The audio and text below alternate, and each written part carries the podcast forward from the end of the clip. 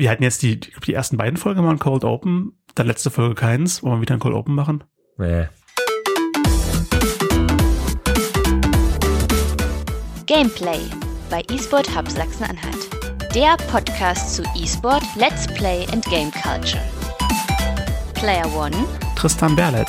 Player 2, Christian Almer.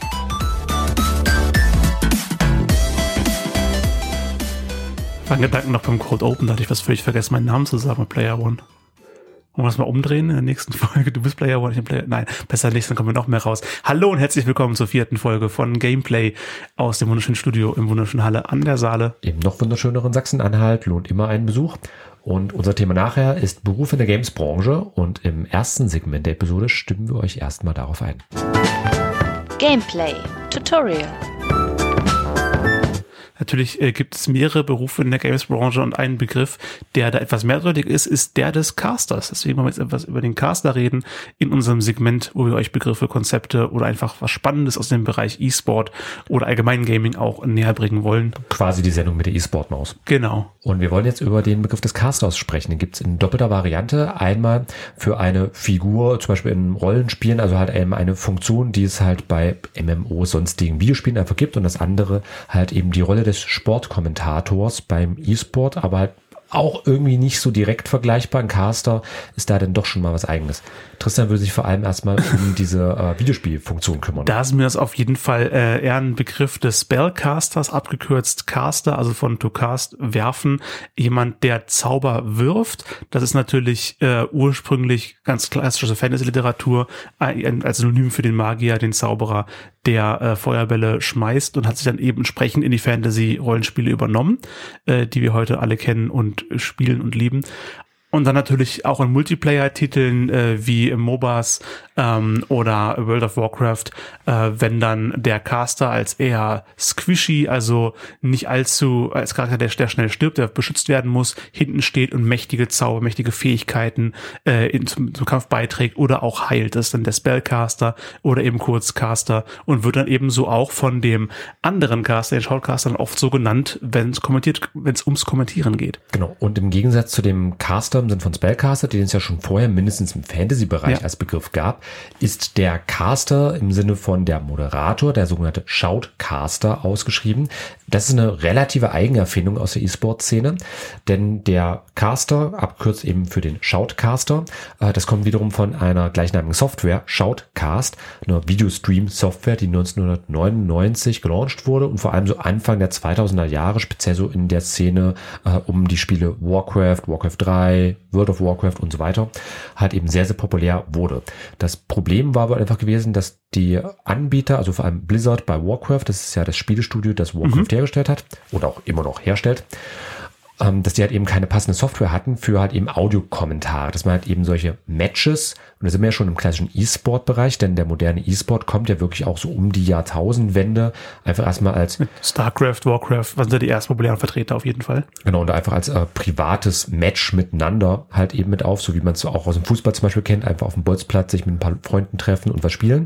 Und da gab es halt eben auch Leute, die gesagt, naja, ich möchte es aber auch halt eben so ein bisschen wie eine Liga aufziehen, wo es halt eben auch Sportkommentatoren und so weiter geht. Und da gab es halt eben diese Shoutcast-Software, die war da vor allem in der Anfangszeit sehr, sehr populär.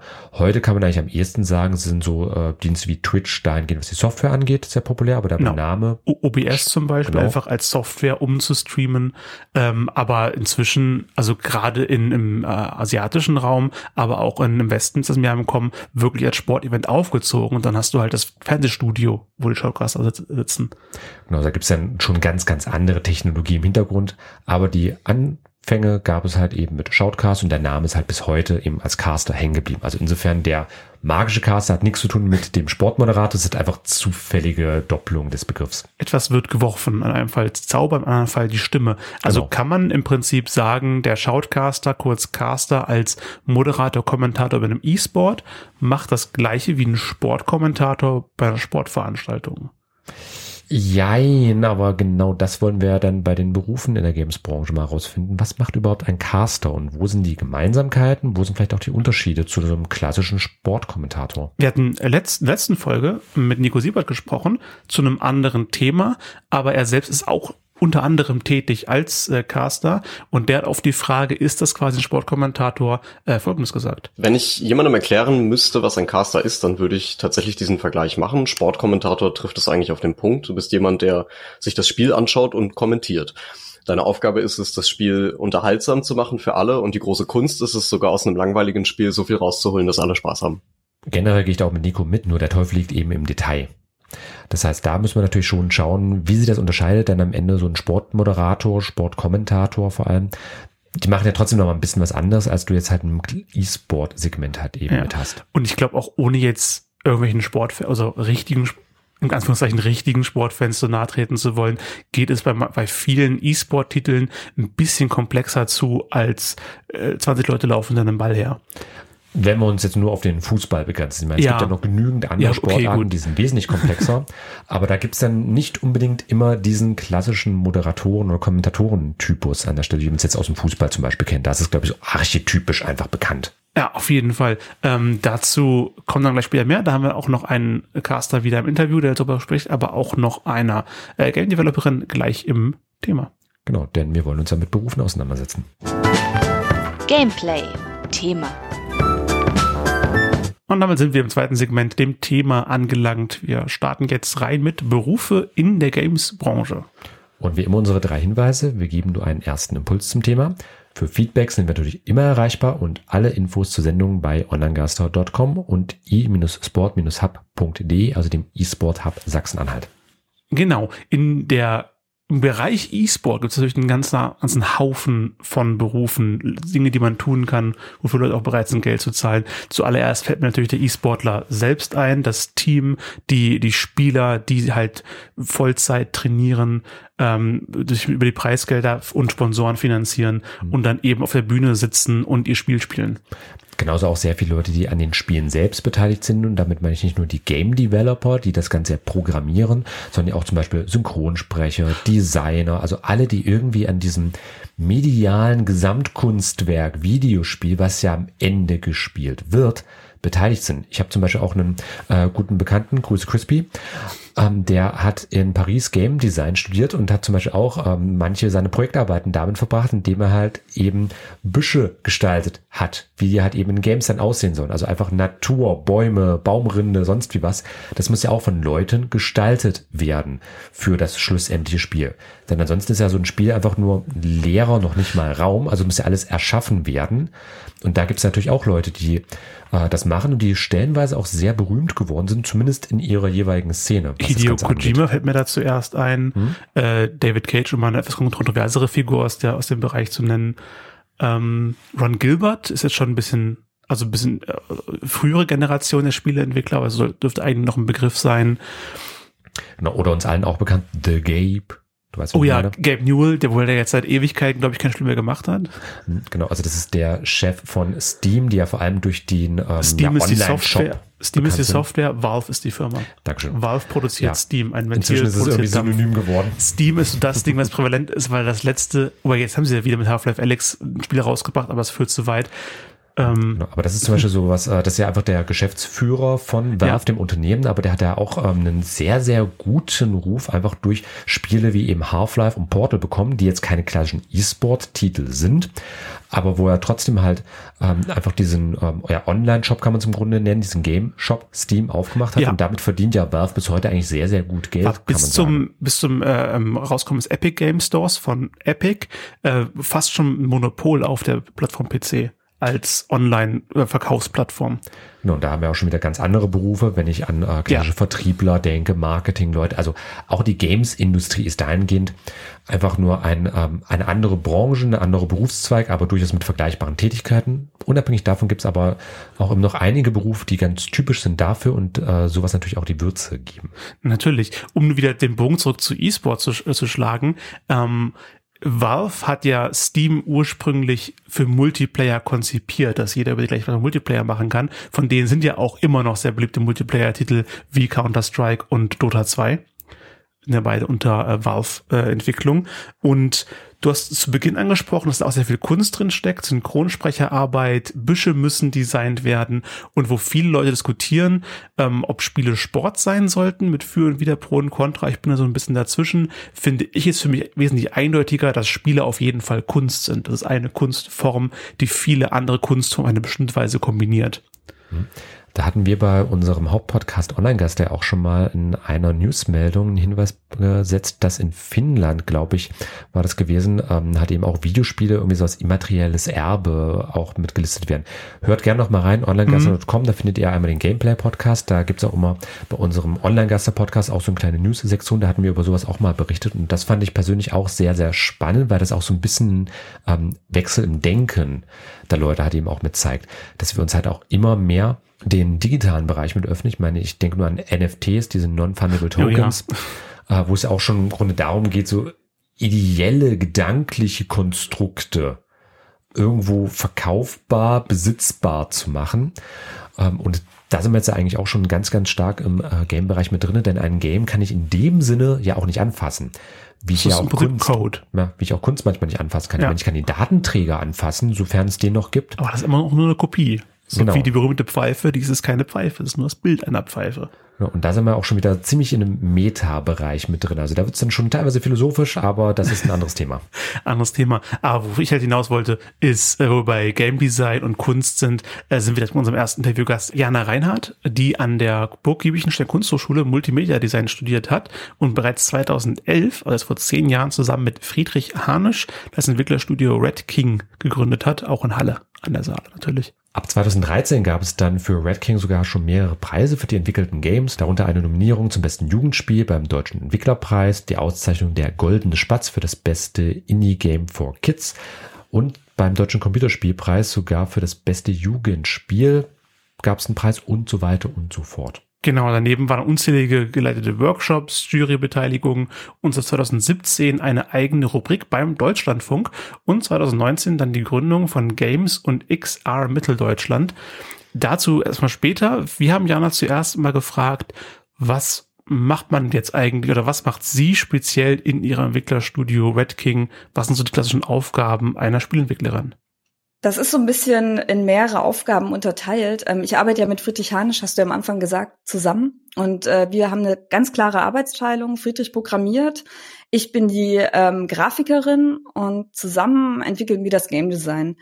Und ähm, das kommt aber darauf an, in welchem Bereich wir gerade im, in der Spieleentwicklung sind oder in welcher Phase. Manchmal ist es äh, sehr konzeptionell, das heißt, ich, ich sitze dann viel ähm, tatsächlich vor Excel-Tabellen oder sammle Bilder oder zeichne in Photoshop-Grafiken. Die nächste Phase ist dann zum Beispiel, das ist für mich dann auch ein bisschen die interessantere, äh, wo ich Figuren in 3D modelliere, zum Beispiel in Blender, oder den Texturen gebe oder die dann eben in die Game Engine reinsetze und mit der Animation versehe. Oder eben dann die spätere Phase, wenn es dann eben ans Marketing geht, wo es darum geht, ähm, wo kommt das Geld für ein Spiel her, ähm, Leute darauf aufmerksam zu machen, dass die das Spiel natürlich kaufen, die Grafiken zu capturen. Das ist ja auch alles Teil meines Jobs und ähm, genau, das gehört mit dazu. Ach ja, Excel-Tabellen. Wo wäre die Weltwirtschaft ohne sie?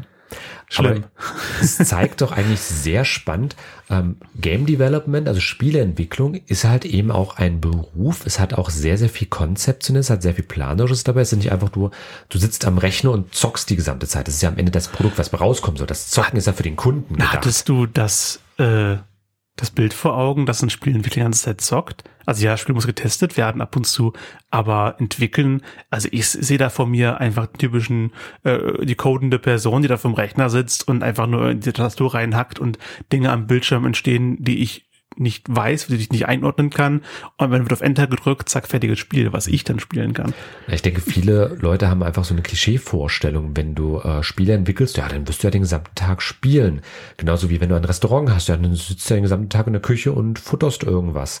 Also solche Klischee-Vorstellungen, finde ich, können wir damit auf jeden Fall schon mal schön aufbrechen, denn am Ende Game Developerin ist halt eben ein ganz normaler Beruf, wo du halt eben auch sehr viel Schreibtischtäter-Tätigkeiten Natürlich konzeptionieren, Wechseltabellen ausfüllen und das ist natürlich auf jeden Fall, es, es klingt, auch wenn es natürlich Spaß macht, sag mal Haufen Arbeit und möchte dann auch gut überlegen, was für Spiele man da entwickelt, denn man kann da teilweise ja Jahre mit beschäftigt sein und deswegen haben wir ja als nächstes gefragt, wie Red King aussucht, welches Spiel als nächstes entwickelt wird. Ich muss sagen, die Frage, welches Spiel wir machen, ist unglaublich schwierig. Also im Grunde, im Herzen wollen wir immer unsere eigenen Spiele machen. Also wir sind, wir begreifen uns als Autoren, als, als Künstler, die im Prinzip ihre eigenen Visionen gern umsetzen wollen. Das ist halt immer ganz schön. Ne? Es klingt immer ganz toll, auch ein bisschen naiv. Deswegen machen wir natürlich auch viele Auftragsprojekte. Und ähm, ja, je nachdem, ob wir gerade Geld zur Verfügung haben, machen wir unsere eigenen Spiele. Manchmal auch mit Hilfe von einem Publisher, der uns zum Beispiel mit unter die Arme greift und äh, quasi was bezuschusst. Ähm, manchmal suchen wir uns aber eben ganz klar auch Auftraggeber oder nehmen an Pitches teil. Also wo zum Beispiel mh, mm, wie hier in Halle, da hat die ähm, die äh, Hochschule Halle, äh, die die Martin-Luther-Universität, die hat äh, eine Ausschreibung gemacht zum Thema, also durch die Juristen äh, eine Ausschreibung gemacht, und zwar wollten die ein Spiel, mit dem man den Studenten das zu zitieren beibringt. Also übt richtig Gesetzestexte zu zitieren und zwar mit Hilfe von einem Aufbaustrategiespiel. Und wir haben so gedacht, okay, das ist, das sind zwei Spiele, es sind zwei komplexe Titel, Challenge accepted, wir machen genau das, wir bewerben uns darum und wir haben es dann auch bekommen und dann haben wir eben dieses Spiel gemacht. Also so läuft es tatsächlich sehr, sehr oft bei uns. Ähm, wir hangeln uns quasi von Projekt zu Projekt, von, von Auftrag zu Auftrag und wenn wieder genug Geld zusammen ist, suchen wir uns meistens unsere eigenen Projekte dann.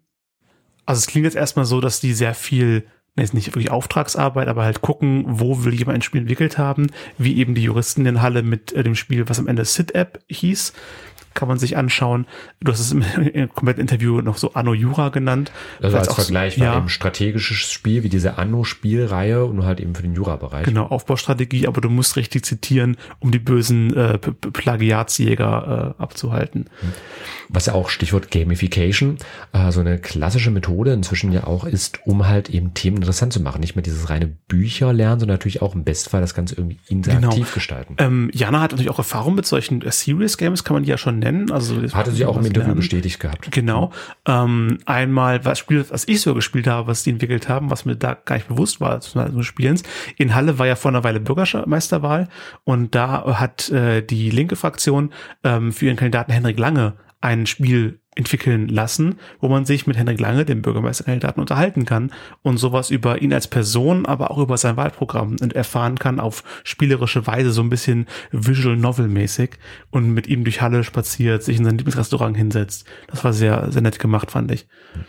Und genauso in dem Serious Game Bereich hat Red King auch ein paar andere Produktionen schon mitgemacht. Ähm, und ich finde das Schöne ist vor allem, es ist halt eben ein, es ist ein kleines Spielestudio in mhm. Halle an der Saale, was jetzt auch nicht gerade eine große Großstadt ist. Am aber Osten halt schon eben, größer. Aber dass sie sich halt eben ja. so einer mittelgroßen Stadt etablieren konnten, halten konnten und halt eben auch entwickeln konnten, finde ich, zeigt für mich vor allem auch sehr deutlich, wie auch ähm, angekommen inzwischen die Games-Branche an sich durchaus ist. Vielleicht noch nicht in der großen Masse, aber dass es halt auf jeden Fall genug zu tun gibt, dass man sich als ein Unternehmen halten kann. Sei es jetzt mit eigenen Entwicklungen, die halt mhm. Nutzerschaft finden können oder halt eben über Auftragsarbeiten, sei es jetzt über die Universität, sei es über politische Fraktionen oder halt eben dann äh, über Unternehmen, die vielleicht für ihr Marketing ein Spiel haben möchten oder halt eben Publisher, die dann sagen, hier, entwickelt uns was. Kommen auf jeden Fall immer mehr und deswegen wird es auch in verschiedensten Studiengängen mit verarbeitet. Es gibt natürlich den es ist schon an einigen Universitäten den Studiengang Spieldesign, wo man das wirklich von äh, Grund auf studiert, von Anfang bis Ende mit allem, was dazugehört. Äh, Jana hat jetzt aber Multimedia Design studiert und Jana mal gefragt, hat denn Multimedia Design, dieser, dieser breitere, äh, diese breitere Herangehensweise, äh, dass sie gut auf den Job am Ende vorbereitet? Beim Multimedia Design an der Burg Giebichenstein hier in Halle ähm, studiert man ja in erster Linie nicht wirklich Game Design. Also heutzutage gibt es einen Professor dafür, der das auch unterrichtet, Jonas Hansen. Damals war das aber eher sporadisch. Also Game, ein Game zu entwickeln war eins von ganz vielen Sachen, die man, die man machen konnte. Also ganz viel war auch zum Beispiel Fotografie oder ähm, 3D-Modeling, also Programmierung hat eine Rolle gespielt. Manche Leute haben in dem Studium Roboter gebaut oder äh, Kunst gemacht oder äh, Handy-Interfaces gestaltet. Ähm, also Multimedia-Design war wahnsinnig vielfältig. Was uns zugute kam, weil dadurch haben wir auch so ein breites Spektrum mitgenommen. Ich glaube, viele unserer Spiele waren am Anfang gar nicht so die typischen Game-Produkte, dadurch, dass wir eben diesen künstlerischen Background hatten und gar nicht so unbedingt ähm, auf klassisches Game Design, also auch vom Look her so getrimmt waren. Wie ich glaube manchmal so Gameschulen, die das ähm, primär unterrichten, denen sieht man das manchmal an, zum Beispiel am Character Design. Da sehen eben Charaktere wirklich aus wie Spielfiguren, also mit so einer großen Waffe und mit einer Rüstung. Und das waren so so Sachen, so haben wir gar nicht gedacht. Also wir haben Figuren völlig anders, eher wie so eine Illustration für ein, weiß ich nicht, Kinderbuch oder wie für so ein Buch, so sahen die Figuren eher aus. Ähm, also in der Hinsicht fand ich es gut, war es, glaube ich, ne, ein guter Einfluss. Womit wir uns dann aber natürlich wahnsinnig schwer getan haben, war alles andere.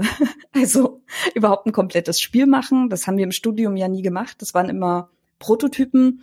Ähm, also dann das erste komplette Spiel zu machen, das, das klingt so komisch irgendwie, weil man man hat die Komponenten ja schon da, aber plötzlich kommt noch ein Menü dazu. Man muss es testen. Man muss wissen, wie verkaufe ich dieses Spiel eigentlich? Wie baue ich meine Firma auf? Wie ähm, kommunizieren wir eigentlich untereinander? Wie viele Level legen wir äh, fest? Weil vorher musste man soweit ja gar nicht denken. Also das waren alles Komponenten, die haben in dem Moment natürlich gefehlt. Und das war schon hart, sich das zu erarbeiten. Ich glaube, dass, da sind wir eigentlich immer noch dran, weil wir ja nie in der richtigen, sage ich mal, Games-Industrie gearbeitet haben ähm, und uns das quasi alles selbst beigebracht haben. Also es ist eine Erfahrung, die jetzt äh, du auch im Studium gemacht hast. Du hast ja jetzt dein eigenes Unternehmen, ja schon Unternehmen gegründet. Ich habe zwei sogar. Sogar zwei, zwei Unternehmen. Warum ja. immer so viele Unternehmen? Das, äh, so viele Unternehmen, wie du Podcasts hast.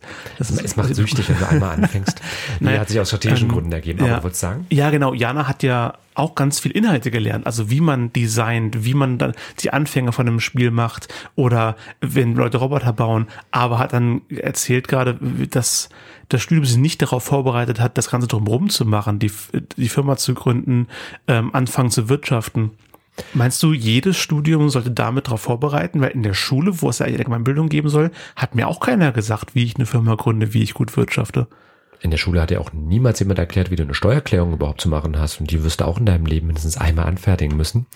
Äh, und da sage ich einfach, das ist so ein grundlegendes Problem auch in unserem momentanen Bildungssystem, was wir vor allem in Deutschland haben, ähm, dass halt Schulen selbst dahingehend einfach veraltet sind. Ich meine, allein schon E-Sport, also ich weiß nicht, wie die Informatikkurse momentan aufgebaut sind, aber ich hatte damals bei mir in der Schulzeit noch äh, Word und Excel. Wir beschäftigen uns jetzt mal irgendwie also, damit und wir haben Pascal dann programmieren gelernt. Das ist ich, 70er Jahre. Ich weiß ja, was Pascal aber ich, ich habe im Informatikunterricht habe ich das Streichhölzchen-Spiel programmiert.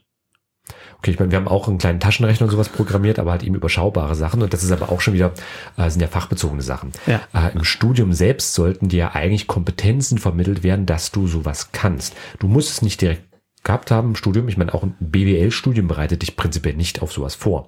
Da geht es dann auch eher um das Verstehen, wie halt eben ein Betrieb abläuft, wie die Wirtschaft in einem Betrieb abläuft. Genauso auch bei VWL, wie halt eben äh, innerhalb einer Gesellschaft Wirtschaft gewirtschaftet wird. Da geht es also auch eher um Konzepte und das Durchdringen von diesem Konstrukt, von dieser ganzen Theorie. Aber für die Praxis bereitet dich da nichts vor. Ich meine, ich habe Geisteswissenschaften studiert und habe jetzt zwei Unternehmen gegründet, auch relativ erfolgreich, wie ich sagen möchte, äh, und hat mich auch nichts darauf vorbereitet. Das, was mich aber darauf vorbereitet hat, sind die Kompetenzen, die ich vermittelt bekommen habe, dass ich also in die Lage versetzt wurde, mich dann mit dem Thema Unternehmensgründung, um das Thema Gesellschaftsgründung, natürlich auch Aufbau, Mitarbeitergewinnung und so weiter, dass ich halt eben mich mit damit auseinandersetzen konnte oder zumindest sagen konnte, okay, worauf gilt es zu achten? Welche, zum Beispiel kein Finanzbuchhalter kann man da anstellen, sowas, wo muss ich halt eben Wert drauf legen, um halt eben ein gutes, gesundes und nachhaltig funktionierendes Unternehmen aufzustellen. Ich würde sagen, bei der guten Jana hat das mit Red King, denke ich, schon ganz gut und auch erfolgreich funktioniert, aber dich bereitet kein Studium ja. so richtig drauf vor. Also, das ist meine Erfahrung. Läuft auf jeden Fall ähm, bei, bei Red King. Ähm, und ich denke, Großteil auch mit dem, mit dem Austauschen, also Learning by Doing einmal, aber auch mit anderen, die in einer ähnlichen Situation sind, Erfahrungswerte austauschen. Ganz, ganz wichtig. Und äh, dafür haben sie dann 2019, also äh, das Red King Studio, ähm, die äh, Games und XR Mitteldeutschland gegründet. Ähm, kannst du kurz was zu sagen, was, was eigentlich ist? Ja, ich bin sogar dabei. Also die Games und XR Mitteldeutschland ist äh, in der simpelsten Variante einfach ein äh, Channel bei Discord wo man sich ah, austauschen kann. Okay. Also wie man äh, eine WhatsApp-Gruppe aufmacht oder früher ein Internetforum äh, gegründet hat zu etwas, ist es halt eben einfach ein offenes Forum zum Austausch über Inhalte. Also einfach also keine keine Messe, keine keine Convention, sondern wirklich was dauerhaftes. Also ist da, da kann man mitlesen. Genau. Also im Grunde könnte man sagen eine Community, die halt eben sich momentan über die Plattform Discord. Äh, mhm. Äh, wer keine Ahnung von Discord hat, versuchte bei den E-Sport-Podcast, nee, Schatz beiseite. äh, wir hatten Discord auch schon mal bei den Online-Geistern besprochen gehabt. Also insofern, da erklären wir die Plattform, aber es hat eben bei Gamon und im Gaming-Bereich Bereichen sehr populäre ja, Chat, Video-Chat-Anwendung, mhm. um es mal grob zusammenzufassen. Streaming auch sehr rudimentär, man kann seinen Bildschirm teilen, Leute können mhm. zugucken, ist dort auch möglich. Also ist mal klassische Videokonferenzlösung, wie man es von ja. Skype und Co. kennt, das ja. kann Discord im Grunde genauso. Und das ist aber halt eben vor allem im Segment des Gaming sehr, sehr populär und darüber organisiert sich die Games und XR Mitteldeutschland halt eben. Namen sagt ja schon, Mitteldeutschland, also Sachsen, Sachsen-Anhalt und Thüringen. Mhm. Die Bundesländer stehen so im Fokus. Games selbst erklären. Man möchte sich halt eben mit Videospielen etc. auseinandersetzen und XR ist einfach nur ein Platzhalterbegriff für AR, VR und so weiter. Also Augmented Reality, Virtual, Virtual Reality, Reality, und halt alle möglichen äh, Zwischenvarianten und Erweiterungen, die da noch so kommen könnten. Also dieses X wirklich nur als Platzhalterbegriff ah, okay. für irgendwas Weil Realität. Ich habe Extended Reality gefunden, was ist irgendwie als zusammenfassender Überbegriff für alles, was halt VR und AR ist. Und das ist ja auch so eine typische Abkürzung. Dieses X soll aber auch eben einfach okay. durch das übliche X so als Platzhalter auch nochmal zeigen, okay, halt auch in bestimmte andere Bereiche. Ich meine, wir hatten ja vorhin kurz über äh, Half-Life Alyx gesprochen. Das ist ja auch so eine VR-Game, VR also genau. so einer VR-Brille ausgestaltet. Und das kommt ja jetzt auch langsam. Ich meine, AR-Anwendungen, Stichwort Pokémon Go, ja. gibt's auch seit fünf, sechs Jahren inzwischen. Also das sind auch schon praktische Anwendungen, die definitiv im Gaming-Bereich inzwischen auch einfach durchaus angekommen sind in einigen Segmenten. Und deswegen eben, um es nicht nur auf die VR-Games zu beschränken, sondern allgemein, was man alles mit erweiterter Realität im, im großen Sinne äh, machen kann, wurde das dann, wurde das mit reingenommen. Genau, und man könnte eigentlich sagen, also so eine Art Stammtisch für die Profis der Region. genau. Ähm, und wir haben den dann nochmal gefragt, wie sie dazu kamen, denn das, das zu gründen, also wirklich nur als das offene Forum für den Austausch. Wie kam es dazu? Also das kann man schon so sehen. Also das war schon auch ein, ein Aspekt, ähm, dass Leute das Wissen, was sie haben, weiter teilen. Aber ich glaube, die, die grundlegendste, ähm, das, das grundlegendste Bedürfnis war einfach zu gucken, hey, wen gibt's denn hier überhaupt? Ähm, Mitteldeutschland ist ja jetzt nicht so riesig und gleichzeitig sind wir alle über die Orte dann doch sehr verteilt. Ähm, und es, es gibt ja nicht die großen Leuchtturmfirmen hier. Also ich glaube, äh, eine der wichtigsten ja, Komponenten in dem Bereich war ja immer die Gamescom. Inzwischen ist es die Dreamhack. Ähm, und es gibt große Firmen wie zum Beispiel Fakt Software in Leipzig. Ansonsten sieht's dann ziemlich schnell so ein bisschen ähm, ja leer aus, wenn man sich nicht auskennt. Äh, zumindest damals war das so oder uns ging's allen so. Ähm, die Stadt Leipzig hat uns dann eingeladen zum ersten Treffen. Äh, die hat im Prinzip das so ein bisschen mitveranlasst, dass wir den Games und X ergründen. Und äh, ich weiß noch, wie wir da zum ersten Mal vor zwei Jahren oder vor drei Jahren war das, glaube ich, an einem Tisch saßen mit, ich glaube, 60 Leuten, 50, 60 Leuten äh, aus Mitteldeutschland, also Leute aus dem VR-Bereich, Games-Entwickler, Leute, die Festivals mit Spielen machen, die Mess bei einer Messe arbeiten oder oder eine Messe, also Leute von der Messe Erfurt zum Beispiel. Ähm, und da haben wir gemerkt, so oh, krass, es gibt ja doch ganz schön viele Akteure. Und das war mit eigentlich so ein, Aus, so ein hauptausschlaggebender Punkt zu sagen, wir müssen unbedingt die Leute zusammenbringen, dass sie miteinander reden, dass wir wissen, wen gibt's hier und dadurch vor allem die Branche stärken, indem wir sie sichtbar machen. Genau, und mit dem Sichtbarmachen gehen wir jetzt von dem einen sehr großen, auch sehr wichtigen Feld ähm, der Spielentwicklung rüber zum nächsten sehr großen, wichtigen Feld, was E-Sport spezifischer ist, nämlich der Shoutcaster. Wir haben es zu Beginn des Tutorials schon mal erwähnt, was das eigentlich ist, woher der Begriff kommt und wie es sich vom Spellcaster abgrenzt, was er auch äh, eine Rolle spielen kann. Wobei man bei beiden sagen kann, dass sie eine gewisse Magie versprühen können, wenn sie es gut machen. Äh, definitiv. Und wenn ihr euch irgendeinen E-Sport-Übertragung anguckt, wird wahrscheinlich neben dem Bild das erste, was euch auch auffällt, sein der Caster, der Kommentator, der euch erzählt, was da eigentlich gerade passiert und euch im besten Fall natürlich da auch ähm, gut unterhält, äh, genau, und gut unterhält wie das Gameplay vor euren Augen. Ähm, Tobias Richter haben wir interviewt. Der arbeitet seit 2018 bei Rocket Science Entertainment. Nicht wie die Rakete, sondern Rock-It IT, also Ähm, genau, die, die, die wollen, Wissenschaft etwas zu rocken halt. Die wollen da ordentlich, ordentlich rocken. Dort ist er einerseits als Broadcast-Engineer tätig, andererseits aber eben natürlich auch als Shoutcaster. Da moderiert und kommentiert er Games und E-Sport-Events, beispielsweise beim ähm, Profisektor für die Europa-Liga und die zweite Liga, die Challenger League. Er spezialisiert auf das Spiel Rainbow Six Siege.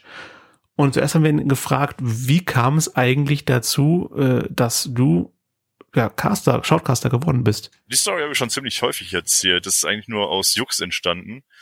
Ähm, vor viereinhalb, knapp fünf Jahren ist es gewesen, da habe ich dann mit meinem Team, ich habe selber E-Sport betrieben, äh, auch ein Rainbow, das war dann auf der Konsole noch auf der Xbox, dort haben wir gespielt oder wollten spielen, ehrlich eher gesagt. Ich war Ersatzspieler in dem Moment und unser fünfter Mann kam dann noch und habe gesagt, ey, ja, was mache ich jetzt? Ich habe mir jetzt extra freigenommen, äh, fragt mal nach, ob ich zuschauen darf. Ähm, weil man da dann so eine Art ja, Viewer-Spectator-Modus hat. Das ist dann nochmal dieses Observen, das ist nochmal ein komplett anderes Thema.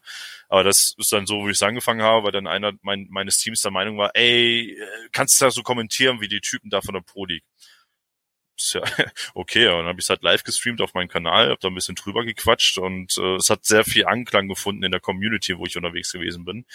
Und so fing das dann an. Und dann habe ich auf einmal für andere Teams das dann auch noch gemacht, dieses Moderieren für ihre Spiele dann ist das irgendwie, ist das dann entstanden. Dann kam auf einmal jemand an meinte, ey, komm mal da in den Discord rein.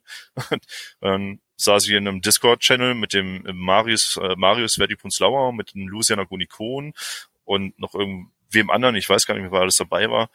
Und die sagten dann so, ja, ey, hier, wie wär's? Äh, hast du Bock, Mittwoch, Cast, äh, SLS? Ich so, was, äh, PC? Ja, okay, dann habe ich angefangen. Dann hat das alles so seinen Lauf genommen. Dann fing das an mit PC-Casten, mehr in diese Community reinkommen. Von dort bin ich dann in die CL als Kommentator mit reingekommen, in die ESL als Kommentator mit reingekommen, als Electronic Sports League.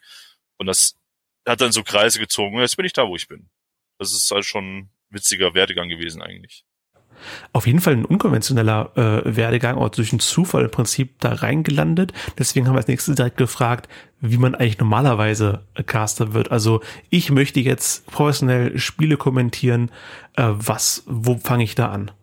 Es ist ziemlich schwierig. Ich habe jetzt aktuell selber ein Projekt am Laufen. Das werde ich jetzt Anfang August äh, dann auch richtig starten. Ich hatte eine Bewerbungsphase gehabt mit, äh, nennen wir es Caster Casting war das die Leute aus unserer deutschen Community für Rainbow Six Siege, die nicht bekannt sind, die in ganz kleinen Ligen arbeiten oder dort hobbymäßig casten, die vielleicht auch nur hier und da irgendwelche nebenher Dinge auch moderieren, die keine Aufmerksamkeit zum Beispiel bekommen. Die haben die Möglichkeit gehabt, sich zu bewerben bei mir. Und die werde ich so ein bisschen Workshop-technisch anlernen, beziehungsweise ihnen mit einer Probe, die sie mir geschickt haben, ihnen aufzuzeigen, was man eventuell anders machen könnte, ohne ihren, ihre Art des Kommentierens zu stören oder zu zerstören, sondern versucht das Beste nochmal aus den Leuten rauszuholen. Da reinzukommen in die Schiene, wo ich jetzt gerade bin, das ist sehr schwierig. Das ist auch sehr zufallsbedingt dadurch, dass wir zu viele Caster geführt haben in den letzten zwei, drei Jahren. Ähm, möchte natürlich jeder dahin, wo ich jetzt zum Beispiel bin, der dafür entlohnt wird, der dafür anerkannt wird, ja, das dann, das ist schwierig, das ist, man kann sich nicht einfach so bewerben bei zum Beispiel Ubisoft und sagen so, ey, ich möchte gerne mal in der EU-League casten, das ist um viele Umwege, die da hinführen können. Du musst erkannt werden, beziehungsweise man muss aufmerksam auf dich werden. Und das schaffst du nur, indem du sehr aktiv bist, indem du sehr viel, sehr viele Dinge tust, die vielleicht andere nicht machen und versuchst dadurch halt die, wie gesagt, die Aufmerksamkeit auf dich zu ziehen. Sei es über Content, den du selber machst, vielleicht auch eigene Turniere, die du erstellst und so weiter und so fort. Also das ist eine Riesenpalette, die man da machen müsste, um dann natürlich dorthin zu kommen, wo ich bin. Das klingt auf jeden Fall nach einem Haufen Arbeit, kann ich aber auch nachvollziehen, weil ich kenne es von mir selbst und wird anderen bestimmt auch so gehen, wenn man sich so eine Übertragung anguckt, dass man denkt, ey, was die machen, das kann ich doch bestimmt auch. Und das ist ja immer das Problem, gerade wenn man sich zum Beispiel Synchronsprecher anschaut, so die, die sitzen ja nur irgendwo, die reden ja. was, ich kann auch reden. Äh, kann ich schon mindestens von unserer Sprecherin Lydia sagen. Sie hat ja Sprechwissenschaften studiert. Das kann man hier in Halle studieren. Also sie ist wirklich halt eben eine professionelle Sprecherin ja. mit Masterabschluss. Also das ist nicht einfach mal irgendwie gemacht. Ich meine, ich bin definitiv Laiensprecher. Ich würde sagen, bei dir, Tristan, eigentlich auch. Also professionell machen wir, ich meine, wir sind, ich bin zwar Berufssprecher, aber ich bin jetzt definitiv kein ja, trainierter. Du bist aber kein, kein professionell trainierter trainierter Du bist Sprecher. weder Kommentator noch Synchronsprecher in irgendeiner Weise. Du redest vor Leuten, ja. Aber Mhm. du spielst ja keine Rolle oder musst jetzt ein bestimmtes Geschehen sofort er erfassen und kommentieren. als Dozent durchaus auch, ähm, aber es sind natürlich andere Anforderungen, die Ja, es gibt. Und ich meine, andere als Art und Weise, Caster, ja. als Caster bist du ja wirklich, da, du hast den Job, einfach auch Atmosphäre zu schaffen mit dem, was du tust. Einfach durch die Definitiv. Stimme, selbst wenn man nur diese Stimme hört. Ich meine, ich denke da an Sportmoderatoren, die ja auch äh, teilweise im Radio übertragen werden, teilweise im Fernsehen, teilweise halt eben mal mit, mal ohne Bild und die stellenweise halt eben nur über ihre Stimme, über das Medium Audio halt eben alles mittragen müssen, die Begeisterung im Stadion und so weiter. Und ich finde gerade dieses atmosphärisch ist eine ziemlich schwierige Sache, Also- wo man halt auch etwas braucht, was man wenig lernen kann. Es hilft, glaube ich, auf jeden Fall selber Fan zu sein und das so kommentieren zu können, dass die Zuschauer und Zuhörer wissen, merken, dass du gerade Fan von dem bist, was da passiert. Und es hilft auf jeden Fall auch, wenn man sich nochmal spezialisiert. Ich meine, Tobias hat ja ähm, schon auch mit angemerkt gehabt, beziehungsweise Sie haben es angemerkt, dass er ja auf äh, Rainbow Six Siege Mhm. spezialisiert ist. Also das ist ja auch so eine Sache, ähm, nur weil du halt eben vielleicht gelernt oder vielleicht ungelernter Kommentator bist oder halt eben Caster, heißt es nicht, dass du zu jedem Game irgendwas aussagen kannst. Nee. Du sollst natürlich schon eine Ahnung von deiner Materie haben. Gerade wenn die komplizierter werden, klar, okay, beim, bei Fußballspielen, die es ja auch als E-Sport gibt, da hilft es, wenn du die normalen Vereine, die Standardvereine halt kennst und die Spieler davon kennst, die werden auch im Spiel oft so übernommen. Ähm, bei einem Spiel wie League of Legends zum Beispiel, was ich vor Ewigkeiten selber mal gespielt habe, gab es damals schon über 100 Helden, inzwischen ja noch einen ganzen Haufen mehr, die du nicht nur als Spieler kennen musst, sondern auch als Kommentator alle kennen, unterscheiden können musst, was macht er gerade, warum macht er das, ah, wegen der Fähigkeit, etc. Und da sind wir eigentlich schon wieder bei der klassischen Parallele zum Fußball und zu anderen Sportarten, wo ja auch die Kommentatoren ja genau wissen kann, der Spieler äh, schießt den Ball jetzt gerade so und so, ja, es liegt daran, wie er damals trainiert wurde oder dass er jetzt gerade eine kleine Verletzung hat, wie auch immer. Genauso natürlich auch bei äh, den Games, wobei ich finde, da kommt ja noch mit hinzu, dass ja einmal den Spieler, also den äh, E-Sportler selbst, da halt eben der Mensch ist und da sitzt und halt eben natürlich auch Eigenschaften hat, gute Sachen, also Sachen gut kann, Sachen nicht so gut kann. Und dann hast du ja noch die Figur. Also halt eben die Einschränkung, die einfach durch die Spielfigur, durch diesen Avatar ja noch mitkommt. Du hast ja quasi schon zwei Sachen mindestens im Vergleich zum normalen Sport, wo du ja eigentlich nur den Spieler kennen Ja. musst. Und die Spielregeln, hast du halt eben die Spielregeln, den Spieler und die Figur, die der Spieler ja verkörpert. Dazu haben, hat Tobias auch was gesagt, als wir gefragt haben, hier ist es nur kommentieren oder wie ein klassischer Sportkommentator, der eigentlich auch Sportjournalist ist. Wie viel Journalismus steckt da im, im Shoutcaster-Beruf? Auch einiges, einiges. Wenn ich so überlege, dass ich halt im Bereich Journalismus gar nichts gemacht habe in meiner Vergangenheit, Schule und so weiter, habe ich hier und da einen Literaturkurs belegt, das war's aber auch schon. Aber journalistisch betrachtet habe ich in der Richtung eigentlich nie wirklich was gemacht. Das kam dann wirklich erst hier mit dem, seitdem ich jetzt unter Vertrag das Ganze mache, äh, alles dazu. Du musst dich halt informieren über das Event selber, wenn ein Event stattfindet. Äh, wer sitzt dahinter? Wer ist der Sponsor? Wo findet das statt? Äh, was genau steckt dahinter? Geldmäßig als Beispiel. Also was für Preisgelder werden ausgespielt? Welche Regionen sind involviert? Welche Teams sind dabei? Dann fängt es an mit Teamrecherche. Wer ist in diesem Team? Was hat sich in den letzten Monaten getan? Ähm, wie ist die Organisation bestückt? Wo kommt sie her? Wo ist der Hauptsitz? Ähm, und so weiter und so fort. Also das ist dann allein nur in dem Bereich Spektrum für ein Event eventuell sitze ich dann schon mal zwei, drei Tage dran, um mich komplett äh, durchzuinformieren über alles, was da stattfinden könnte oder vielleicht wird. Ja, wie du eben meintest, man muss halt nicht nur die Spieler, sondern auch die Spielfigur kennen und das Ganze drumherum. Also wie immer, der, Auf, der Haufen Arbeit, den so ein Caster macht, wird mit jedem äh, Kommentar von Tobias irgendwie gefühlt mehr. Man muss Ahnung von der Szene einfach haben, in der man sich bewegt. Das sowieso. Versteht sich ja von selbst. Nein, auch generell Also- allumfassend Ahnung haben. Ich meine, als Caster bist du ja im Grunde der Profi. Du bist derjenige, der dann alles kommentiert und jeder Zuschauer, der irgendwas besser weiß, wird sich natürlich auch beschweren, ey, wieso hat er das und das nicht angemerkt, das weiß er das wieder nicht oder was auch immer. Ähm, dass man eben da nochmal auf einem ganz anderen Präsentierteller sitzt, aber auch eine ganz andere Masse auch an Kompetenz, glaube ich, mitbringen muss, damit man halt eben auch ähm, gut und wissend rüberkommt. Denn so ein Job, das steht und fällt ja auch mit der Präsentation und mit der Kompetenz des Sprechers. Und nicht alle können das ja halt eben auch. Also einfach diese, erstmal Gravitas in der Stimme zum Beispiel zu haben. Ähm, das kann nicht jeder. Und genauso kann auch nicht jeder komplett davon leben, weil auch manchmal vielleicht die Aufträge für ganz spezielle Games ja bloß reinkommen, wenn man da vielleicht Profi ist. Also sich auf irgendeine Nische spezialisiert hat, da hat man auch nicht ständig tagtäglich irgendwie was mit zu tun. Und das ging ja Tobias auch ähnlich. Jetzt haben wir gefragt, ist es sein Hauptberuf? Meistgestellte Frage, kannst du davon leben? Ja, ich habe einen ganz normalen Fest Vertrag. Also ich verdiene halt mein Geld, ich habe meine 40-Stunden-Woche und äh, mache neben Cast noch andere Sachen. Während der Fußballkommentator meist ein, wie sagt man, studierter Reporter ist, irgendwas in dieser Richtung. Also die haben das studiert und haben dementsprechend eine komplett andere Herangehensweise, was die Recherche etc. angeht. So ist es bei mir, dass ich halt nicht nur caste, damit könnte ich meine 40 Stunden in der Woche zum Beispiel nicht füllen. Daher kommen dann noch andere Dinge noch hinzu neben dem Cast. Aber ja, Cast ist so der Hauptteil meiner Arbeit, also mit. Okay, also es ist sein Hauptberuf, er kann davon leben, aber dann meint er nicht nur das, das Casten, sondern auch noch andere Dinge, die er da eben äh, tut bei Rocket Science. Äh, wir haben es eingangs mal erwähnt, der ist auch Broadcast Engineer und wir haben natürlich dann sofort gefragt, ähm, ja, Broadcast Engineer, was genau kann man sich darunter vorstellen? Dadurch, dass wir hier bei Rocket Science Entertainment ja nicht nur Casts anbieten, also wir bieten nicht nur unsere Dienste als Moderator an, sondern wir bieten auch die Möglichkeit, wenn jetzt zum Beispiel eine Firma ankommt oder sei es halt noch irgendein Team, die möchten halt gerne ein Turnier, irgendwas in der Richtung veranstalten, bieten wir das natürlich auch mit an. Und dazu gehört natürlich ein gewisses Know-how, was die Technik angeht, da wir gerne das Bestmögliche einfach herausholen, was ein E-Sport-Event ausmacht. Und dazu gehört es natürlich auch, jemanden da sitzen zu haben, der Ahnung von der Technik hat, wie stellt man was ein, bisschen was mit Grafiken macht, vielleicht Video-Editing macht und so weiter und so fort. Das sind so Dinge, die ich dann halt noch zusätzlich mache. Ich setze mich hier mit der Studiobetreuung auseinander. Wir haben ja mittlerweile zwei Studios bei uns im Magdeburg. Und da gehört natürlich Licht, Ton, PC, die Software, die dazu gehört und so weiter und so fort. Also das alles ineinander greifend ist das, womit ich mich auch auseinandersetze und dann ja die Tätigkeit ausübe. Also als Caster muss man schon eine ganze Menge Know-how und Kompetenzen mitbringen. Broadcast Engineer mhm. ist dann nochmal anscheinend was, was völlig anderes. Also nicht völlig anders, hängt schon miteinander zusammen, greift viel zusammen. Man muss Ahnung davon haben, wie es geht.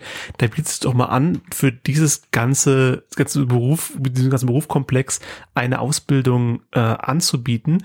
Ähm, ist das anerkannter Ausbildungsberuf? Kann man sich da irgendwo ausbilden lassen?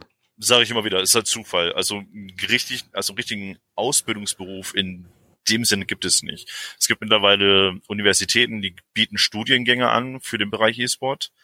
Ähm, ich glaube sogar in dem Bereich äh, Reportage beziehungsweise auch diese journalistische Art und Weise, dass man halt dort in dieser Richtung auch so ein bisschen studieren kann. Ähm, der Bereich Asien zum Beispiel, die sind schon viel, viel weiter. Die haben komplett eigene Internate, wo du zum Beispiel komplett ausgebildet wirst vom, zum E-Sportler. Aber das, was ich halt genau mache, dafür gibt es keinen Ausbildungsberuf aktuell. Wir haben mit dem ESBD zusammen, gibt es Seminare, wo du ein Coaching ableben kannst, wo du dann innerhalb von einer gewissen Zeit von sechs Monaten einen wirklichen richtigen Coach-Schein gemacht hast, um Teams zu trainieren und solche Sachen. Aber so für den Caster an sich gibt es keinen richtigen Ausbildungsberuf. Broadcaster nochmal was anderes. Sagen wir, wenn du in Richtung Fernsehen gehen möchtest oder sowas in der Richtung, dann gibt es da bestimmt schon die eine oder andere technische Ausbildung in dem Bereich, zum Beispiel Video, Editing, da muss man sich auch mit gewissen Techniken auseinandersetzen. Äh, Film- und Tonstudiengänge gibt's ja auch reichlich. Also da kann man dann schon eine Art Ausbildung eigentlich anfangen. Halt Caster nicht. Also ein Berufsbild für Quereinsteiger. Wieder mhm. zufällig reinrutschen, äh, so wie Tobias, oder sich bei einem Caster-Casting bewerben, mitmachen, einfach anfangen und irgendwann entdeckt werden, eventuell. Genau, also man kann es nicht einfach so machen. Ähm, klassische Ausbildung gibt es noch nicht mindestens. Also man muss schon ein bisschen Know-how mitbringen, auf jeden Fall. Auf jeden Fall. Und deswegen haben wir zuletzt auch noch mal Tobias gefragt, was man da eigentlich mitbringt, was genau man da mitbringen muss. Was braucht ein guter Caster? Ja, guter Cast ist auch immer so ein bisschen subjektiv zu betrachten. Äh, ist schwierig, objektiv das Ganze zu beurteilen. Ist immer so eine Geschmackssache. Ich höre viel Hip-Hop. Mir gefällt aber nicht jeder Rapper, als Beispiel. So ist auch bei Fußball. Der eine mag Bayern, der andere Dortmund. So ist bei uns Castern auch. Es gibt Leute, die mögen mich als Caster.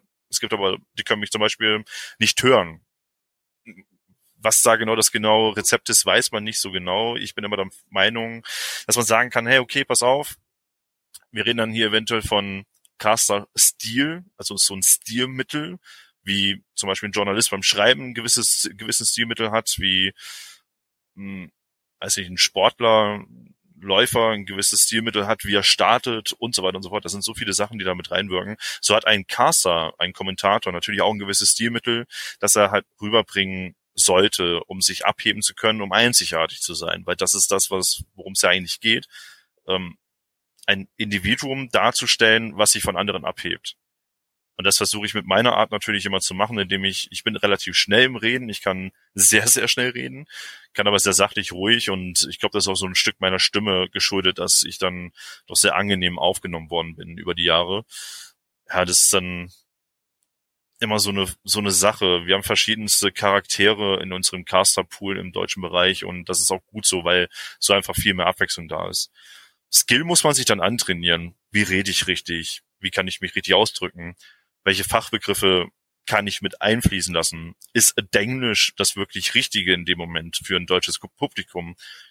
Wie mache ich das, damit ich das wirklich so umsetzen kann, dass auch neue Leute, die das Spiel nicht kennen, was ich moderiere gerade, dass ich die auch abhole? Das ist alles, was du versuchen musst, dann auch irgendwo mit reinzubringen und das würde ich dann schon unter Skill verbuchen wollen, ja.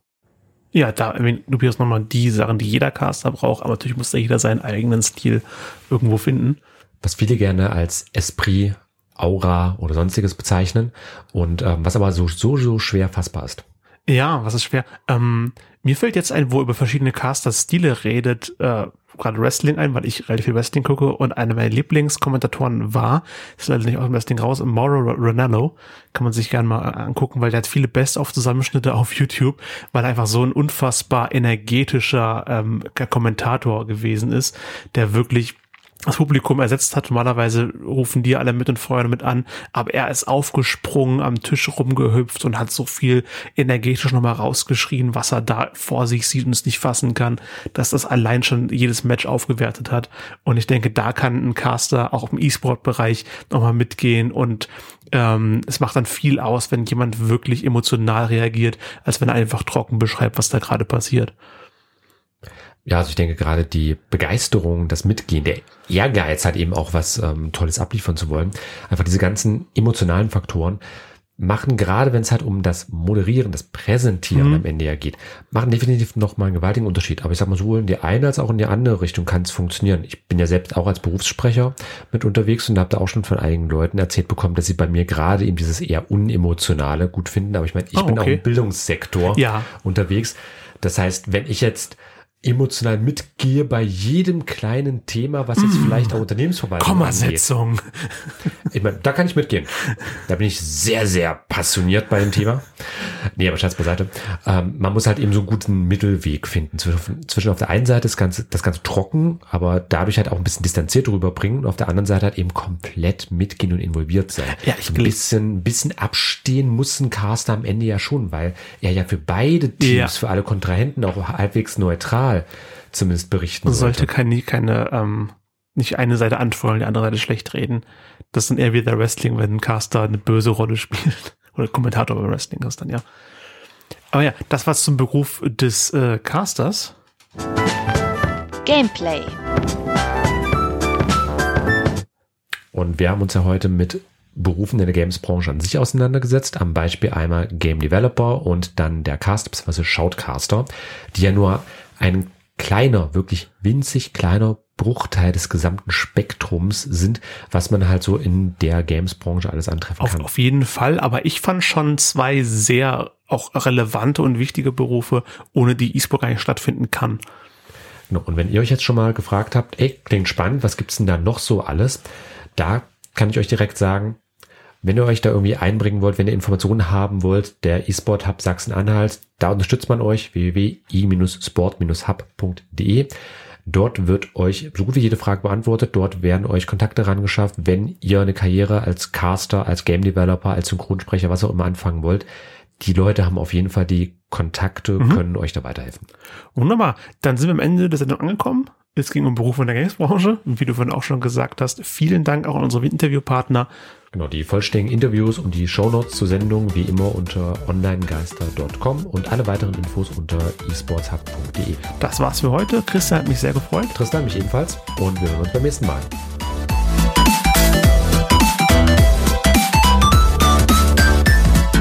Gameplay, ein Online-Geister-Podcast in Zusammenarbeit mit dem eSport Hub Sachsen-Anhalt und der Seminar Homeoffice einfach gemacht.